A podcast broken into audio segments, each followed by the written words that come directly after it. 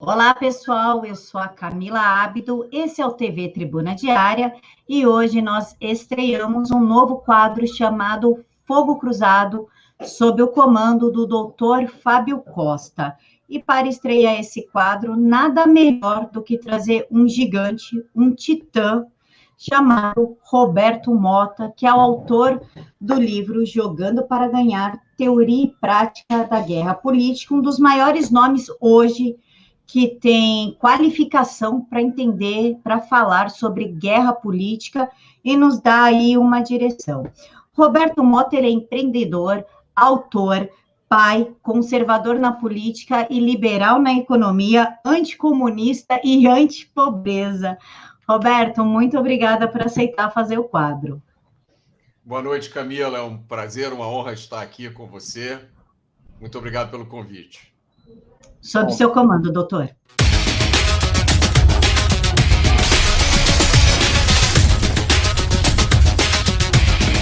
em primeiro lugar, boa noite, bom dia, porque nós estamos gravando esse programa à noite, mas ele começará no dia 3 pela manhã, mas de qualquer forma não muda a gênese do que ele é. Um programa que busca atentar, uh, desvelar e trazer para o nosso público uma visão geral sobre o que está acontecendo hoje no Brasil e no mundo em matéria de defesa, segurança e inteligência. Eu quero contar uma historinha para vocês. Em 2017, eu fui convidado para participar de um seminário de segurança pública no Rio de Janeiro, que era uma coisa bastante prosaica, falar sobre a segurança pública, conforme determina a Constituição, enquanto direitos e garantia da população. E aquele seminário foi uma verdadeira batalha campal. Todos aqueles que se diziam libertários, todos aqueles que se diziam democratas, todos aqueles que se diziam a favor da liberdade de expressão, por professarem ideias contrárias que seriam versadas no seminário, simplesmente se movimentaram para que ele não ocorresse. Então foi uma verdadeira uh, disputa uh, entre discursos para tentar desqualificar o seminário que nós participaríamos. Quando começa o seminário, eu ali sentado na plateia, esperando meia hora de falar, eu começo a ouvir uma rara voz do Roberto Mota. Não conhecia o Roberto Mota até então. E começo a achar aquilo muito estranho, porque alguém que não era da área jurídica, alguém que não era, a princípio, da área da segurança pública, um engenheiro, um pai, um cidadão, falando sobre segurança pública e os problemas que o Brasil estava enfrentando e viria a enfrentar com tamanha propriedade. Eu fiquei, eu confesso para vocês que eu fiquei boquiaberto com a capacidade de locução e a capacidade de comunicação que o Mota tinha. E quando o Sileno, que é o, o nosso diretor do Tribuna Diária, me convidou para comandar esse programa, eu pensei, não, a primeira pessoa que eu tenho que falar é com o Mota. Porque eu não acredito em especialistas em segurança pública. Eu acredito nas pessoas que fazem segurança pública e nas pessoas que sofrem com a falta de segurança pública. E me parece que o, que o Mota está nesse meio desse caminho e consegue compreender o fenômeno como ninguém. E o Mota é o autor do mega best-seller, best-seller, jogando para ganhar. E eu queria, Mota, fala para nós um pouco o que, que te levou a ter essa afeição tão grande à área de segurança pública e do que se trata teu livro. Boa noite, Fábio. É um prazer estar aqui hoje, é uma honra receber o seu convite e é uma oportunidade muito valiosa, né? especialmente no dia de hoje aqui no Rio de Janeiro.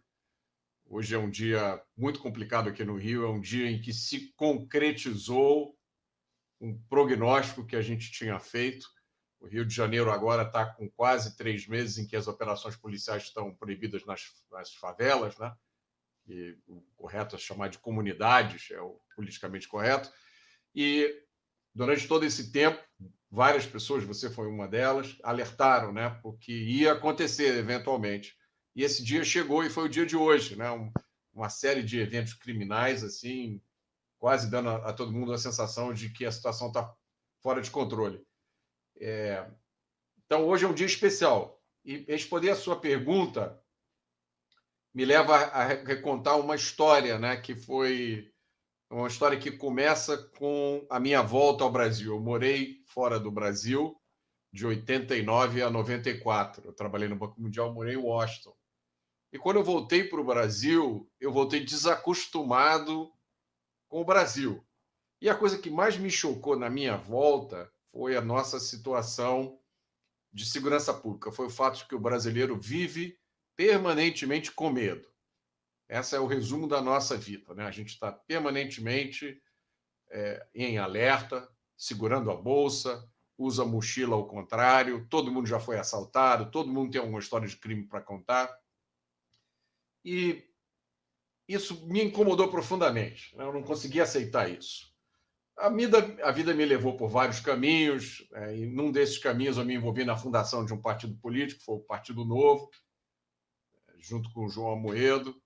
E eu comecei a, no processo de fundação do, do partido, eu conheci muita gente, fiz muitas reuniões e sempre conversava com as pessoas e me chamava a atenção né, o fato de que todo mundo compartilhava da mesma agonia que eu tinha, o problema do, do crime da insegurança, mas esse problema não fazia parte da agenda oficial. Né?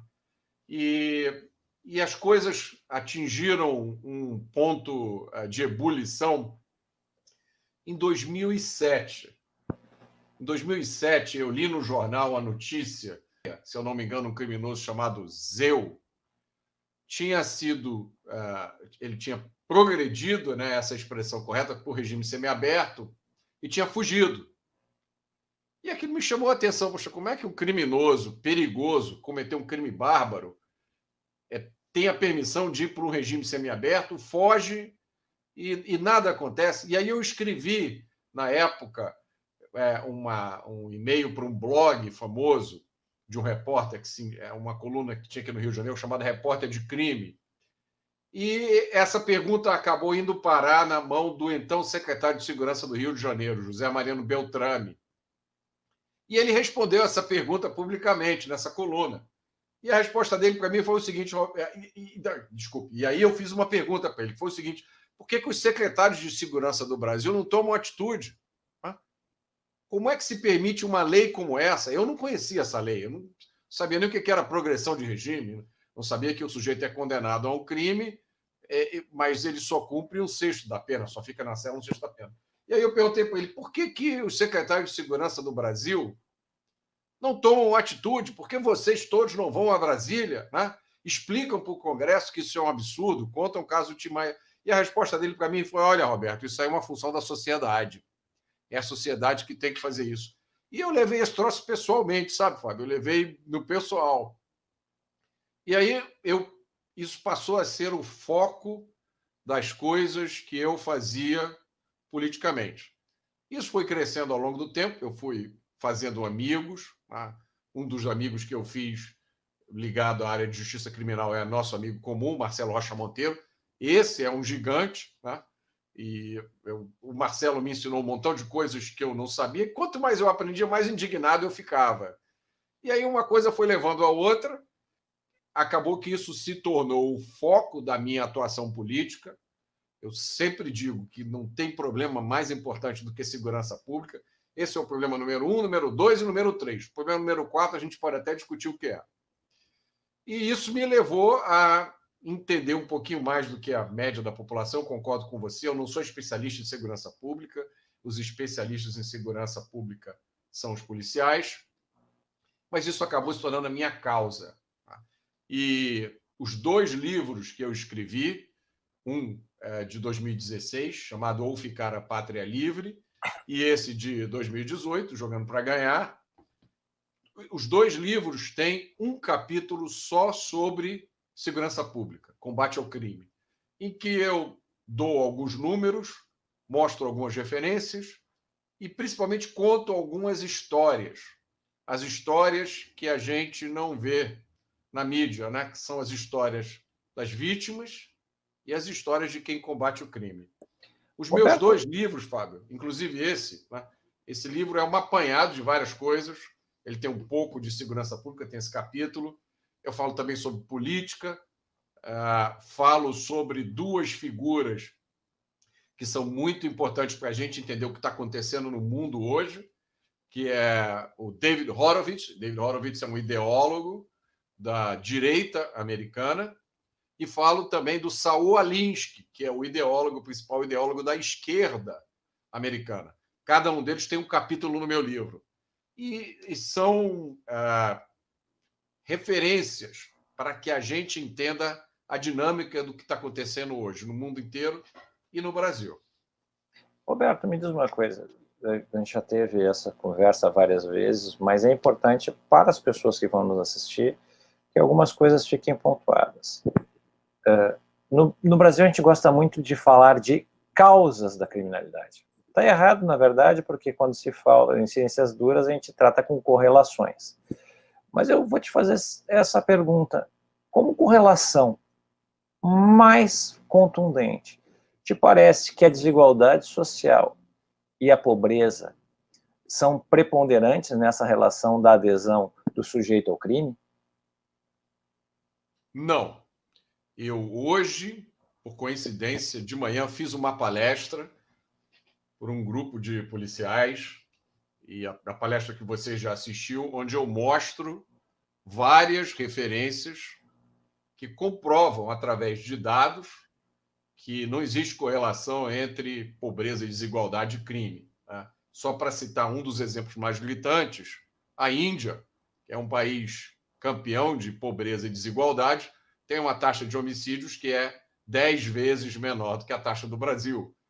Outro exemplo, os países que nos circundam na América Latina, com a exceção da Venezuela, que é um estado falido, todos os outros países né, são países, é, a maioria deles, mais pobres que o Brasil, menos avançados, todos têm taxas de criminalidade muito inferiores ao do Brasil.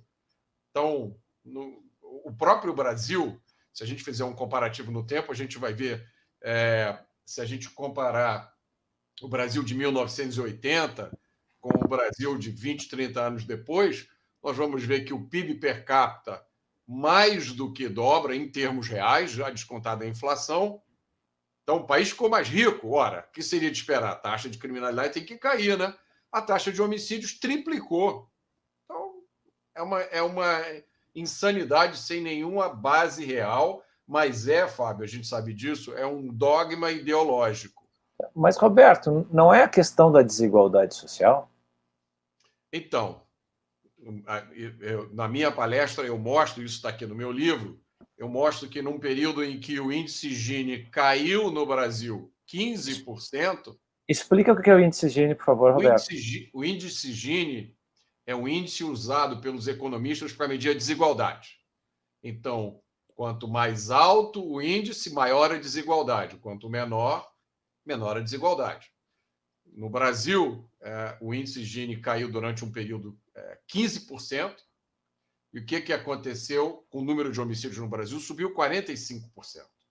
Então, não existe nenhuma comprovação. Tá, então, agora eu vou te fazer aquela questão matadora que sempre os lacradores de plantão fazem. Então, a questão é educação. Também não é educação, Fábio. Se você olhar no meu livro, você vai ver no capítulo um gráfico em que eu ploto os resultados do teste PISA e a taxa o, de homicídio. O PISA, por favor. É, é, o só PISA, tentando claro, lembrar que é, tem um, como o nosso público é muito heterogêneo, nem todo mundo tem essa a, a, a consciência não sabe o que significam esses eh, índices internacionais. Claro.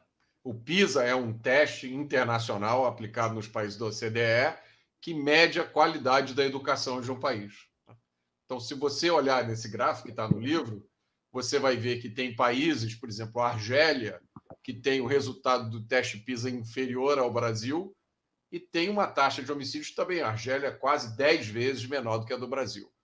E a prova de que educação não tem nada a ver com criminalidade é fácil todos nós lembrarmos a quantidade de criminosos hediondos, né, que cometeram crimes assim, é difícil até falar, o sujeito que jogou a filha pela janela do sexto andar, a menina que mandou matar o pai e a mãe a pauladas, né? o ginecologista que estuprou, todo mundo com curso superior de família rica, com acesso à melhor educação. Então, isso Roberto, é...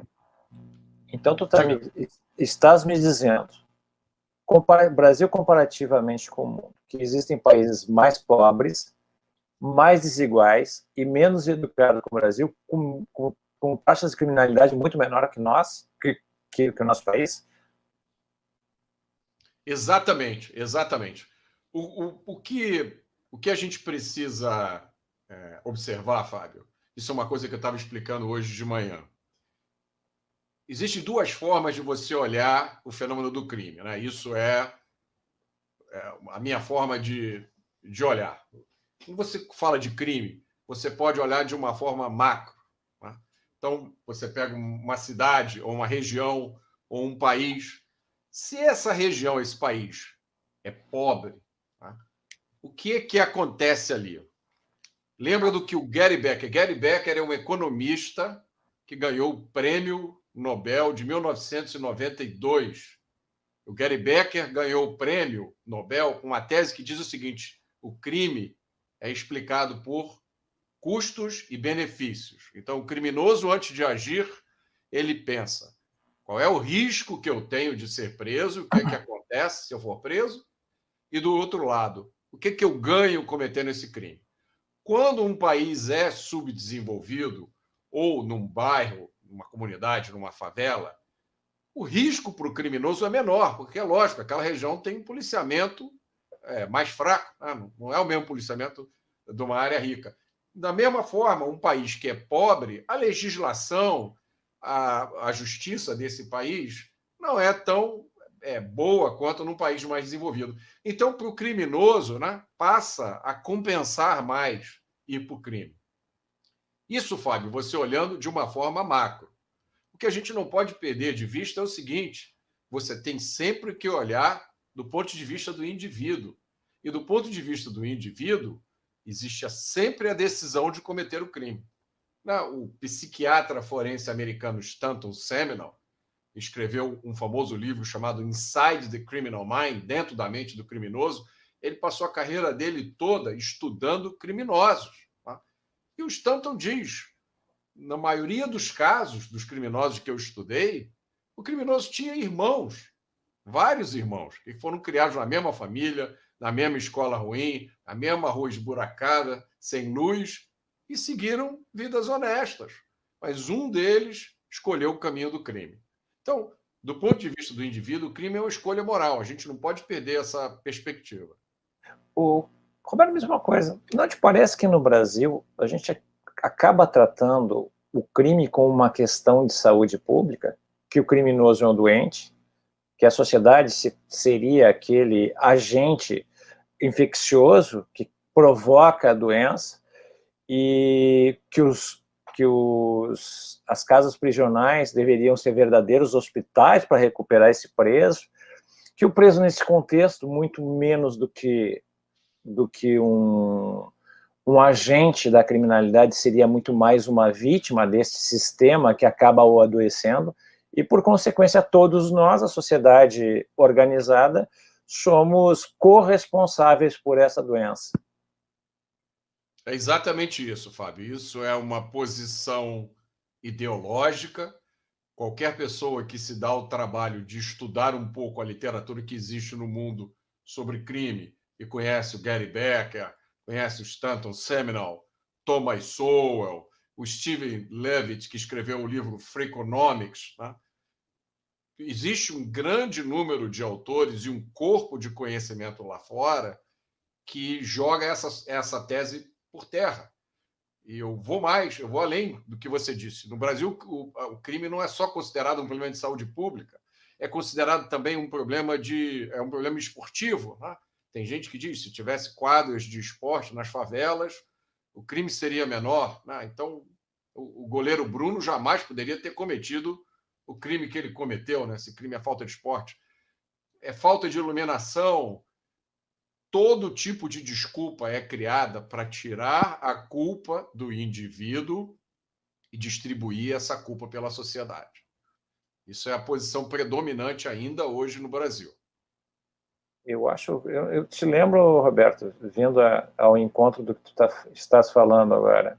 Te lembra quando, eu acho que há uns cinco anos, agora já não me lembro, meio que perdi no tempo aí no Rio de Janeiro, houve um estupro coletivo numa dessas favelas, comunidades, como agora virou, mudando o nome muda tudo, né? Numa dessas comunidades houve um estupro coletivo de uma, uma adolescente, e de uma hora para outra, aquele, aquele estupro coletivo se tornou um grande, uma grande comoção nacional, e no dia seguinte desse estupro, quando, quando a sociedade indignada estava, surge um novo termo, a cultura do estupro.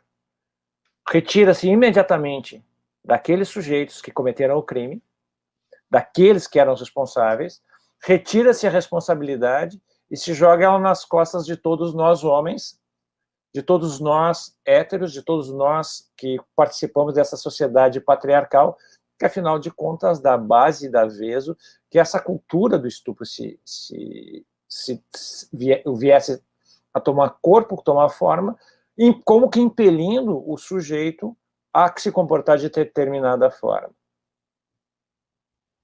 É isso, Fábio. Ah, o discurso predominante é um discurso ideológico, para usar um termo da moda, lacrador.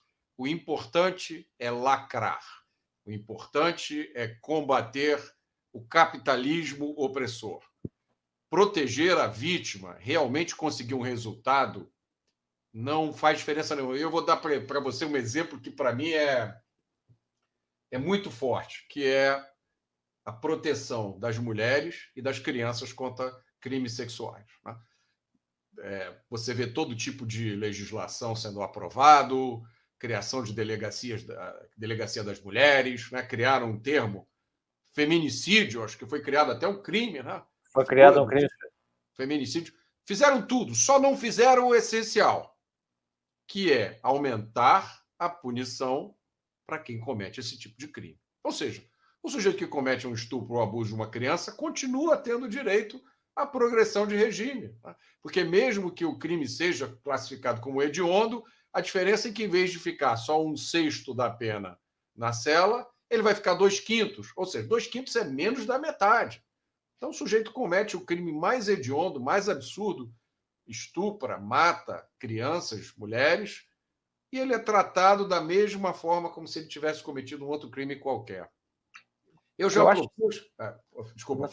Não, o que eu acho, eu acho muito estranho nessa história toda é que lá pelas tantas. Vão, no Brasil vão sendo criados termos lacradores. Um dos termos lacradores é aquele que comete o crime, é paguei o meu débito com a sociedade, como se isso fosse um crediário em que eu tivesse direito assim, eu vou lá, eu compro a possibilidade de cometer um crime, eu pago, ou seja, eu fico lá meia dúzia de anos, estamos resolvidos, como a, menina que matou, o, matou os pais a pauladas, a marteladas, pagou 11 anos, o pai e a mãe eternamente mortos, o irmão dela sem, sem assistência, ele era adolescente na altura, sem assistência para o resto da vida, sem a figura paterna e materna, e ela pagou com 11 anos apenas a, o seu crime para com a sociedade, como se este pagar o crime pudesse pagar toda a dor, todo o sofrimento que a vítima, a família da vítima e os amigos da vítima vão carregar ad eterno. É, Fábio, eliminou-se no Brasil a possibilidade da indignação moral contra o crime. Então, essas etapas você descreveu. Primeiro, você diz que a culpa não é do criminoso, a culpa é da sociedade. Então você não tem nem direito de ficar indignado porque você foi a vítima de um crime. Não sei se você vai lembrar, há um pouco menos de um ano aconteceu um caso que eu achei assim hilário, se não fosse terrível, de uma blogueira de São Paulo que foi assaltada e ela veio a público pedir desculpas ao bandido. Eu vi.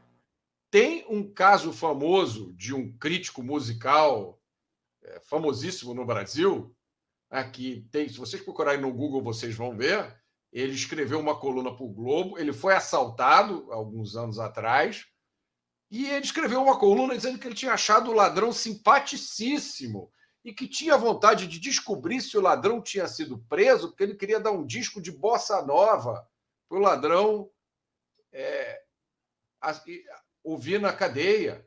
Teve uma jornalista do Globo, podem procurar, escreveu também uma coluna descrevendo um assalto que tinha acontecido no lugar onde ela estava.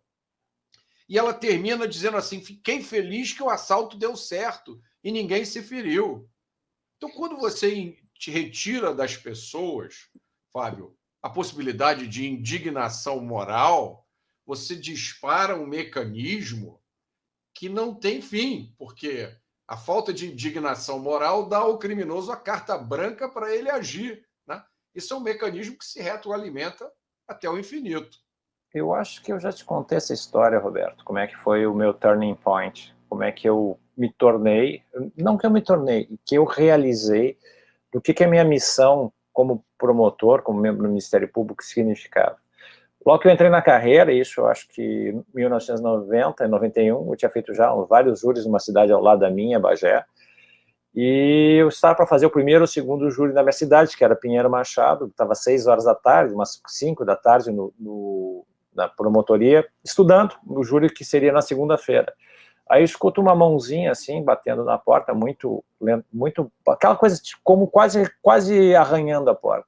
Eu abro a porta, vejo uma, uma senhora magrinha, alquebrada, envelhecida pelo tempo, convido ela para sentar, ela senta na, na minha frente e ela diz, olha, doutora, eu sou a mãe da vítima do processo que o senhor vai fazer na segunda-feira.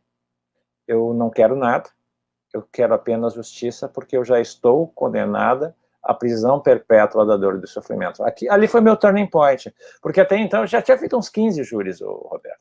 E para mim, até então, tudo era absolutamente como se fosse: olha, é papel, é, é, é a minha missão funcional, tentando manter um certo distanciamento. Aí eu percebi que aquilo ali eram vidas. E isso muda a minha, a, a minha trajetória como, como membro do Ministério Público. E eu compreendi o seguinte: se quando tu trata com vidas, se tu te distancia da dor e da empatia com aquele que sofre, e quem sofre é a vítima, tu perdeu absolutamente tudo. No Brasil, a empatia é destinada ao criminoso. O que te parece disso tudo, Roberto?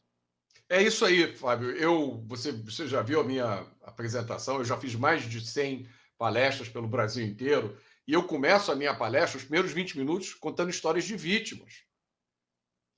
E as pessoas ficam impressionadas. Porque quando você conta né, da moça, e você dá o nome dela, ela tinha 32 anos, ela trabalhava como recepcionista num prédio na Bahia, é um prédio consultórios médicos, onde um amigo meu trabalhava. História real. Essa moça um dia pegou o ônibus para ir para casa, ela tinha um filho de cinco anos. Né? Ela ela foi encontrada três dias depois, o corpo dela jogado numa estrada de Salvador, no meio do mato. Ela foi estuprada e morta.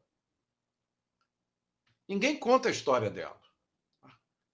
Quem é que conta? Você me contou, Fábio, uma história muito impressionante que eu conto nas minhas palestras e que mostra a importância dessa distinção moral, dessa posição moral, que foi a história do Pedro, você lembra da história do Pedro? Lembro, claro que eu lembro do Pedro. Se você quiser contar, né? O Pedro, agora trocando, invertendo o ponto aqui do, do de quem entrevista entrevistar, porque eu já fiz várias, várias lives que o Roberto programava, então, na verdade, como a gente é amigo, muito menos que uma entrevista, é muito mais é um bate-papo. Uh, pena que a pandemia não nos permite fazer isso pessoalmente, né, Roberto? É. Em 2016, novembro, uh, ainda é, na altura é horário de verão, o meu filho tinha que caminhar três quadras da casa da namorada com a namorada até a, facu a Faculdade de Direito, a Universidade Federal do Rio Grande do Sul, uma rua movimentada, ainda ensolarada, e ele, ele e a minha nora caminhando pela, pela rua, quando dois homens armados de faca se aproximam dele para fazer o assalto. E aí eles estavam drogados e, e, e assim a sensação que, que, que, se teve na altura, meu filho, é de que o pior aconteceria. Eis que surge do nada um morador de rua chamado Pedro, o Pedro com um pedaço de pau, o Pedro põe os dois para correr. E ainda levou o meu filho, escoltou o meu filho até a faculdade, Esperou o meu filho sair da faculdade e voltou. Depois, claro, eu fui atrás do Pedro, fui falar com o Pedro. Pedro, tu quer sair dessa vida? Vamos tentar te ajudar. O que tu precisa? Ele disse, não. Meu nome tal. Eu disse, Fábio, é o seguinte, uh, eu estou nessa vida, perdi a minha mulher, perdi meu filho, eu quero ficar na rua, essa é a minha vida. Se eu precisar, eu vou pedir ajuda. Ele disse, fiz muita coisa errada, mas eu quero fazer a coisa certa. Então, basicamente, é aquilo que nós discutimos na... Ele perdeu casa, ele perdeu dinheiro, ele perdeu a mulher, ele perdeu o filho, mas ele não perdeu a dignidade. Não é o dinheiro que conta. O que conta, na verdade, é aquilo que ilumina o humano que é a sua alma humana em empatia com outros humanos. Por isso que há, há muito tempo eu tenho uma empatia com a vítima, jamais com o criminoso. Eu nunca tive pena perto de nenhum criminoso porque foi, foi para a cadeia por minha causa. Porque se ele foi, plantar é optativo, meu amigo, colher é obrigatório. Eu só participei da parte da colheita, não da semeadura. Exatamente. Mas, Roberto, me diz uma coisa. Agora sim, tá, ok a gente está aqui detectando uma série de coisas que estão fora do lugar. É, é como se tu tivesse uma casa, todos os móveis estivessem de cabeça para baixo e em locais equivocados da casa. Então, como se as panelas da cozinha estivessem no banheiro, como se o sofá estivesse no quarto e assim sucessivamente. Eu te pergunto, o que está fora do lugar no Brasil? O que está fora do lugar no Brasil? Deixa eu te responder de uma de uma outra forma. O que, que a gente precisa fazer para consertar? Tá? O, Brasil, o Brasil vive uma crise de criminalidade. O que a gente vive no Brasil não tem paralelo nas democracias ocidentais. Nenhum, nenhuma democracia você tem os níveis de criminalidade que a gente tem aqui. Tá? O coronel Cajueiro, da Polícia Militar do Rio de Janeiro, fez um trabalho e chegou à conclusão de que um policial militar na região metropolitana do Rio de Janeiro é, ele tem três vezes mais chances de morrer do que um soldado americano na Segunda Guerra Mundial e sete vezes mais do que um soldado americano na Guerra do Vietnã. Então, se você pegar um policial da região metropolitana do Rio de Janeiro e botar ele na guerra, ele vai se sentir de férias. Tá? Não é normal a gente viver num país onde todo mundo já foi assaltado, e algumas pessoas várias vezes. Isso não é normal. Não é normal a gente viver num país onde uma cidade como Rio de Janeiro para, como quase parou hoje, por causa de guerra de facções lideradas por bandidos que já foram presos várias vezes. Todos esses bandidos já foram presos. Eu estou aqui na minha frente, antes de falar com você, uma matéria da Globo mostrando aqui a prisão de uns, uns bandidos envolvidos no tiroteio de hoje. Na fotografia, o cara está sorrindo. Ele está sorrindo. Porque esse cara vai para uma prisão dominada pela facção dele. Aqui no Rio de Janeiro, as prisões são separadas por facções. Então, ele, ele vai para o escritório da empresa dele. Isso não é normal, Fábio. Não é normal. Isso não existe no mundo. O que, que a gente precisa fazer para sair disso? Aí a minha cabeça de engenheiro. A forma que eu encontrei de explicar isso é o seguinte: a gente precisa fazer três coisas. Primeiro, nós precisamos reestruturar, quase reinventar a nossa polícia. Nossa polícia é feita de homens corajosos, homens que dedicam a sua vida ao combate ao crime, mas ela ainda utiliza organização, métodos, processos, alguns do século passado. Então a gente precisa atualizar nossa polícia. Segunda coisa, retomar o controle do sistema prisional. O bandido não pode mais sorrir do jeito que esse aqui está sorrindo quando vai para a cadeia. Em alguns casos, né, é, retomar esse sistema, retomar o controle, também significa ampliar. Né? A gente tem um déficit hoje estimado de 300 mil vagas. Pô, com o dinheiro que a gente gastou na reforma do Maracanã, provavelmente a gente resolveria esse problema de vaga. Então, primeiro, reestruturar a polícia. Segundo, retomar o controle do sistema prisional. E terceiro, talvez seja o mais impactante, corrigir a nossa legislação penal, que, na minha opinião de engenheiro, né, eu não sou nem advogado, é infantil.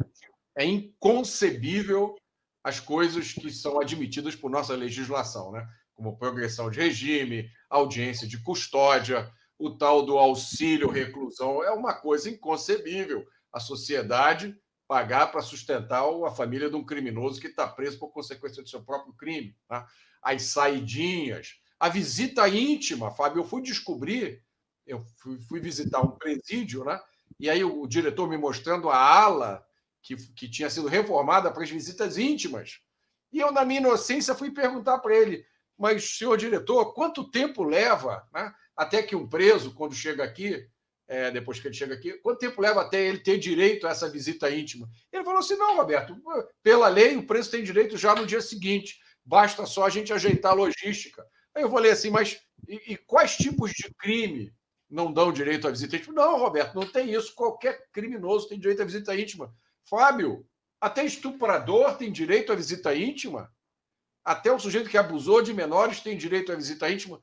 Que legislação é essa? Então são três coisas: reestruturar a polícia, retomar o controle dos presídios e alterar a legislação penal. Esqueceu de uma coisa ainda, Roberto. No, no Brasil nada é tão ruim que não possa ser pior. Assim, eu cheguei à conclusão que no fundo do poço tem porão e nós estamos abrindo a tampa desse porão que dá acesso à gena do inferno. Nós ainda temos agora a famosa prisão nas nuvens, né? Quando falta vaga no sistema, o sujeito fica em casa esperando. Aí o Estado diz para ele: olha, como não tem tornozeleira para todo mundo, então assim, ó, fica em casa e te comporta. Obviamente que ele ficará em casa e se comportará, porque alguém disse para ele ficar em casa e se comporta. Então, o, o mix de de coisas para darem errado no país, em matéria de segurança pública, em matéria de, de criminalidade, estão todos aí. Assim, tem todos os todos os requisitos. Assim, a, a, a, eu, a estratégia de sucesso por fracasso nós estamos adotando há longos anos. Mas Roberto, eu quero voltar à questão dos policiais. Eu sei que tu tem uma, uma relação muito estreita com as duas corporações aí no, no Rio de Janeiro, com a, com a Polícia Militar, com a Polícia Civil. Como é que é o que, que tu sente animicamente desses policiais todos os dias nas ruas, comendo com poucos recursos e o que é pior de tudo, sem o reconhecimento social e sem reconhecimento do universo do, do, do, dos governos a que eles servem.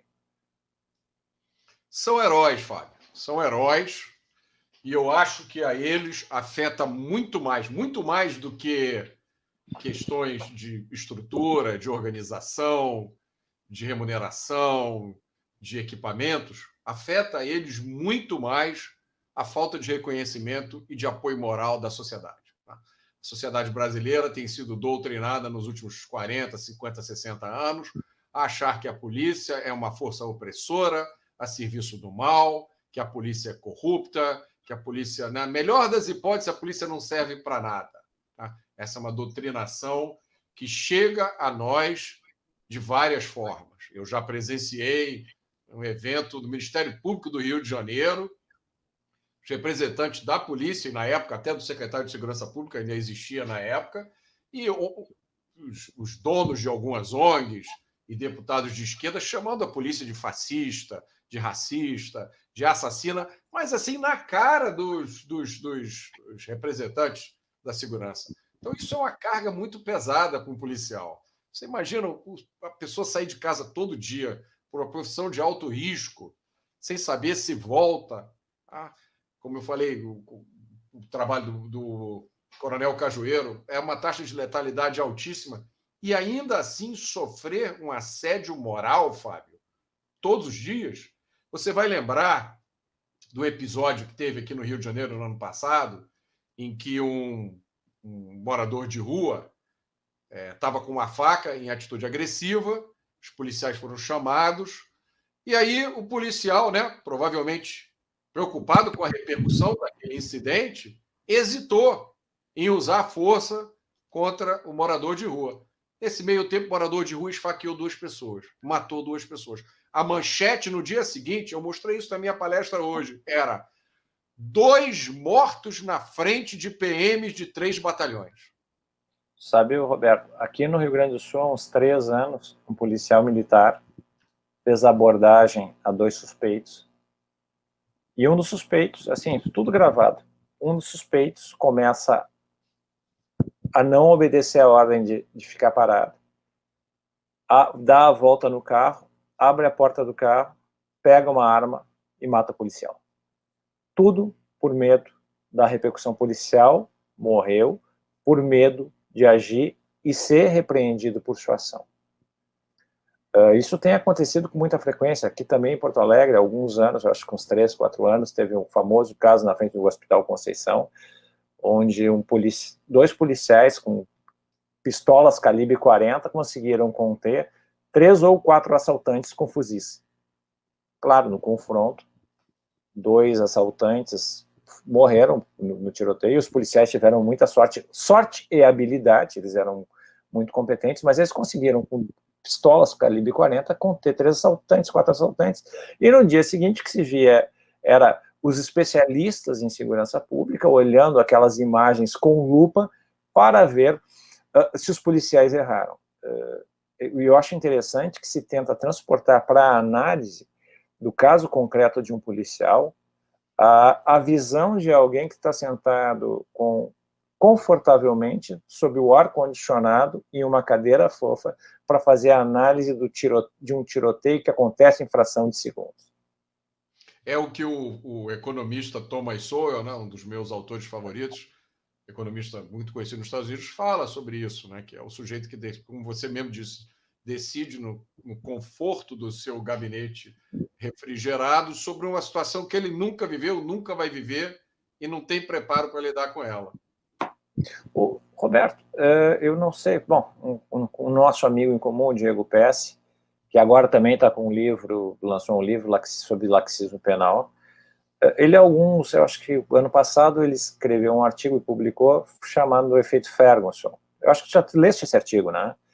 Já. em que ele ah. narra um caso de uma cidade de Ferguson, nos Estados Unidos, eu não me lembro, sei que é no sul, não me lembro qual o estado, em que, de, após um incidente uh, de uma ação policial, a mídia e a sociedade passam a, a execrar a polícia e os policiais começam a se retrair em sua ação e as taxas de criminalidade aumentam.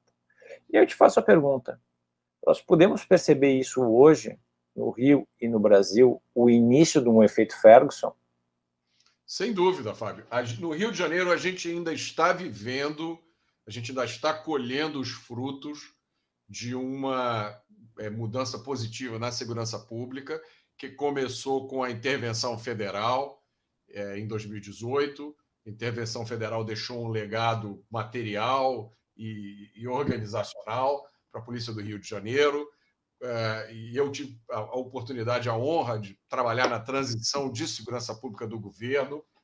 Quando o governo novo entrou, cumprindo uma promessa de campanha, foi extinta a Secretaria de Segurança, foram criadas as secretarias de Polícia Militar e Civil, e a queda nos números foi impressionante. Essa queda, Fábio, ainda continua hoje no Rio de Janeiro, apesar do que a gente viu hoje na mídia, os números são de queda impressionante. Indicadores como homicídio, assassinato de policiais, roubo de carro, roubo de carga, por exemplo. Ah, os sindicatos de carga chegaram ao ponto de dizer que iam desabastecer o Rio de Janeiro. Tamanha era a quantidade de roubo de carga. Isso tudo continua decrescendo no Rio de Janeiro. Mas o que você está é, é, demonstrando, o que você está sugerindo, vai acontecer eventualmente, com toda essa é, campanha contra as forças de segurança. E isso, Fábio, está acontecendo nos Estados Unidos agora. Eu estava falando com um amigo meu americano, estava me dizendo que, como resultado dessas, é, dessas manifestações, desses tumultos, a taxa de homicídio nos Estados Unidos subiu 26%. 26% é coisa pra caramba se você está acompanhando o que está acontecendo lá, claro. é, é, é, um troço desastroso. É colher o que os anarquistas, o que os arruaceiros radicais de esquerda estão plantando. Roberto, assim, o nosso papo está muito bom, mas eu estava olhando aqui, já estamos em 44 minutos. As conversas são sempre boas e é sempre bom que a gente termine com um gosto de quero mais. É, eu gosto muito dessa tua lógica de engenheiro para encarar um problema de segurança pública tão maltratado pelos nossos especialistas. Eu queria que tu, agora encaminhando para o final, fizesse a tua mensagem para os nossos espectadores, que, que estão aumentando dia a dia, o que, que tu tem a dizer? Afinal de contas, nós estamos jogando para ganhar ou não? Sem dúvida. Eu tenho uma notícia ruim e uma notícia boa para quem está assistindo. Né? A notícia ruim é que o problema do crime é muito mais grave do que o cidadão comum imagina. Tá? A nossa situação é muito mais precária, o risco que nós corremos no nosso dia a dia é muito maior. Se as pessoas soubessem os que os nossos, o que os nossos policiais sabem, ou soubessem até uma parte do que eu sei, talvez muita gente não tivesse nem coragem de sair de casa. Tá? Porque no nosso ambiente de insegurança pública no Brasil, a gente tem que contar com o acaso, com a sorte. Né? É o que nos protege hoje. Essa é a notícia ruim. A situação é mais grave do que a gente imagina. A notícia boa é que, na minha opinião, é muito mais fácil a gente sair dessa crise de criminalidade do que dizem para a gente. Nós temos uma casta de profetas do Apocalipse, né? todos eles compartilhando da mesma agenda, que dizem que só vai piorar e que nada vai se resolver enquanto não houver justiça social, tá? enquanto não acabar a desigualdade, enquanto todas as comunidades não tiverem ar-condicionado, quadras de esportes, todo mundo souber informática. Isso não é verdade. Eu estou plenamente convencido né, e aí usando a minha lógica de engenheiro, de que com um número pequeno de medidas precisas e corajosas, Fábio, a gente elimina a maior parte do problema. Isso é uma, uma lei chamada Lei de Pareto, que é muito aplicada nas ciências exatas. Né? E essa lei, quando aplicada à segurança pública, ela é traduzida da seguinte forma: isso é uma coisa que o Thomas Sowell fala e vários outros estudiosos falam. Eu tive a alegria, inclusive, de ver a tese de doutorado de um amigo meu gaúcho, que não compartilha 100% das minhas posições, mas na tese dele ele cita isso. Esse, é o fato. Uma pequena parte dos criminosos é responsável pela maior parte dos crimes. São os criminosos hiperativos de alta produtividade. Né? Então, mais ou menos 20% dos criminosos são responsáveis por 80% dos crimes. Então, Fábio, basta a gente fazer as alterações no nosso, ah, na nossa, no nosso arcabouço eh, de legislação e nas nossas práticas para botar esses 20% na cadeia por tempo suficiente para que eles deixem de ser uma ameaça. E aí a nossa vida muda da noite para o dia. Roberto, eu não sei nem como te agradecer. Uh, voltaremos outras vezes a debater esses assuntos, sabe? Que virará figurinha carimbada. Obrigado, te, agra te agradeço. Boa noite para alguns, bom dia para outros e até semana que vem que nós teremos muitas surpresas. Eu sou Fábio Costa e este é o Fogo Cruzado. Até semana que vem. Atenção! As opiniões emitidas neste quadro são de inteira responsabilidade dos seus convidados e estão amparadas pela liberdade de expressão, como previsto no artigo 5 inciso 4 da Constituição Federal e pela Lei nº 5250 de 9 de fevereiro de 1967.